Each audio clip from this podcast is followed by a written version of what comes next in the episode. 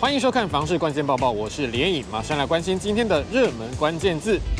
今天的热门关键字就是烂尾楼。新北市的树林区最近发生了烂尾楼的问题，影响了超过百户民众的权益。现在内政部次长花敬群也说话了。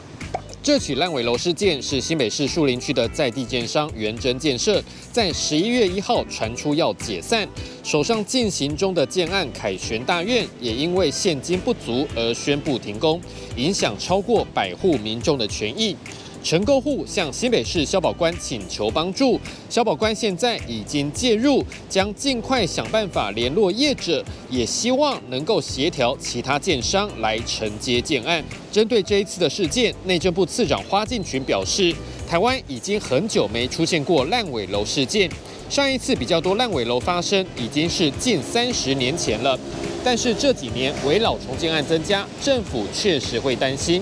认为制度面必须要强化，所以目前内政部已经责成地政司启动分析，也希望银行的建融控管要多考虑中小型开发商的续建机制的准备状况。花建群也说，以目前的现有制度，对于预售屋的要求其实还不够扎实。他说，内政部愿意和地方政府合作，在法令制度有缺口的部分做补强，帮助民众降低风险。花敬群也强调，目前的烂尾楼只是零星个案，不会普遍发生，请民众不要太过悲观。今天的精选新闻，首先来看到台北市又有一个指标型的公办都更案正式签约了。这个案子是国家住都中心推动的信义儿福 B 一之二和 B 三之二公办都更案，由大陆建设担任出资人，并且和西班牙知名建筑公司合作，目标是打造出信义区最美的公办都更案。十一月二号，国家住都中心和大陆建设正式签约，这也是大陆建设首度参与公办都更案。接下来，同样关心台北市的消息，大直的家乐福确定年底要熄灯了，让很多人关心当地的商圈发展。这间家乐福从二零零五年开幕到现在，是家乐福在台北市的第五间分店，地点很好，就在美丽华百乐园的斜对面。家乐福表示，歇业的原因很单纯，就是因为房东另外有规划，所以租约到期就不再续约了。最后这则新闻来看到房贷的议题，你知道房贷的宽限期最好不要乱申请吗？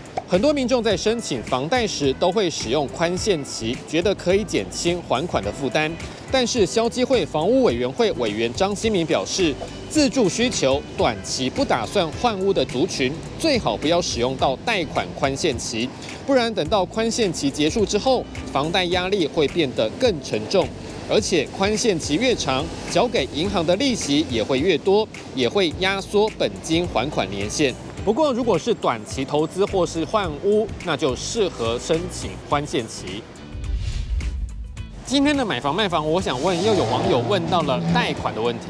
这位网友说，他想问，如果房屋转贷银行，除了开办费，如果有找代书费用，还有什么费用呢？政府那边会还要收什么吗？网友回答，还会有设定规费，通常会包在代书那边一起报，大致上就是银行开办费、代书费、地震规费、火险、地震险等等费用。你对于这样的问题还有什么样的看法呢？也欢迎在底下留言一起讨论。如果想知道更多的房市资讯，也欢迎点击底下资讯栏的连结。感谢您的收看，我们再会。